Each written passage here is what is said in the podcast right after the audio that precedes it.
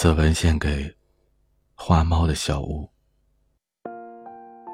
从你的全世界路过，然后留下些什么？在难搞的日子笑出声来，在各大图书榜单的成绩中一直都很好，但不是最好的。同期前面始终有一本张嘉佳的《从你的全世界路过》，我也看过那本书，好看，只是不太明白书名是什么意思，就是觉得很高深，能够甘于路过是一种境界。我很平凡。总希望留下些什么，才算有价值。我喜欢坐火车，所以总是各种路过。沧州西、徐州东、镇江南什么的，他们对于我只是个名字，我对于他们只是个过客，谁都没有给谁留下些什么。南京南站，我留下过签名。那一次我去上海，经过南京，一位车站的工作人员匆匆忙忙地跑到我的车厢。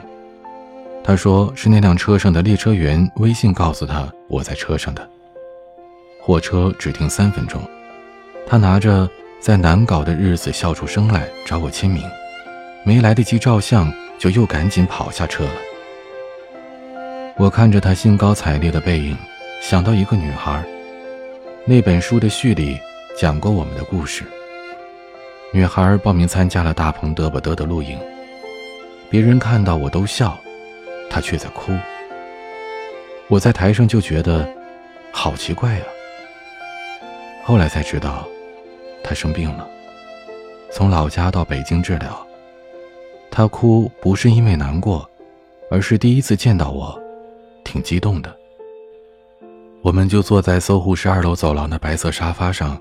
聊了好一会儿，他说：“住院期间看了我的那些视频，可开心了。”他说：“他本来不是长那样的，因为治病变得没以前好看了。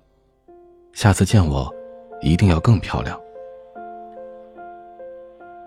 我们又一次见面是在《屌丝男士》第二季的首映礼上，他站在一堆人里边，直到活动结束了，我才看见他。他说自己是从医院越狱出来的，这么重要的活动，他不想缺席。那天去了很多人，我们聊的不多。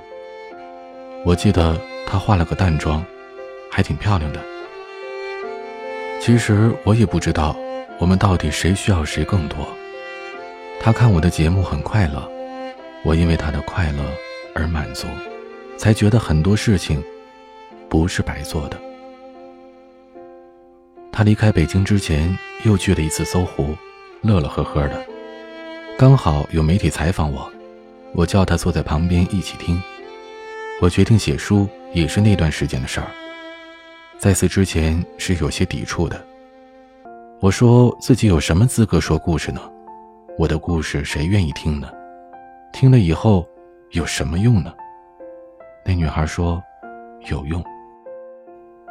二零一四年二月二十四号，《屌丝男士》第三季举办了更盛大的首映礼，去了更多的人，现场播了一些片段，好几百人一起大笑的感觉实在是太美妙了。有那么一瞬间，那么一瞬间，我被笑声淹没，情不自禁地仰起头来，看着天花板。我在想，他会不会也看到了？千里之外。他的追悼会是同一天，饱受病痛折磨的他走了，就好像他走进我的生活一样突然。知道消息以后，我和我老婆说，心里挺难受的。我老婆说，难受归难受，但是，在你和他的交集里，都给了对方最大的鼓励，也就没有留下什么遗憾了。其实，遗憾还是有的。早知道我应该把已经拍好的还没有播的《屌丝男士》邮给他看了。可是，生命中哪有那么多早知道啊？在认为合适的时候，就去做，就好了。坐在向前的火车上，我们每个人都路过许多，我觉得自己是幸运的，因为工作的关系可以留下些什么，还会有偏得。那么多大家留给我的，好像那个女孩的快乐和坚强，其实都在以另一种方式继续传递着。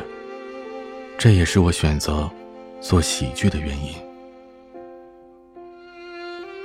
甘于路过是一种境界。我是平凡，希望留下才算有价值。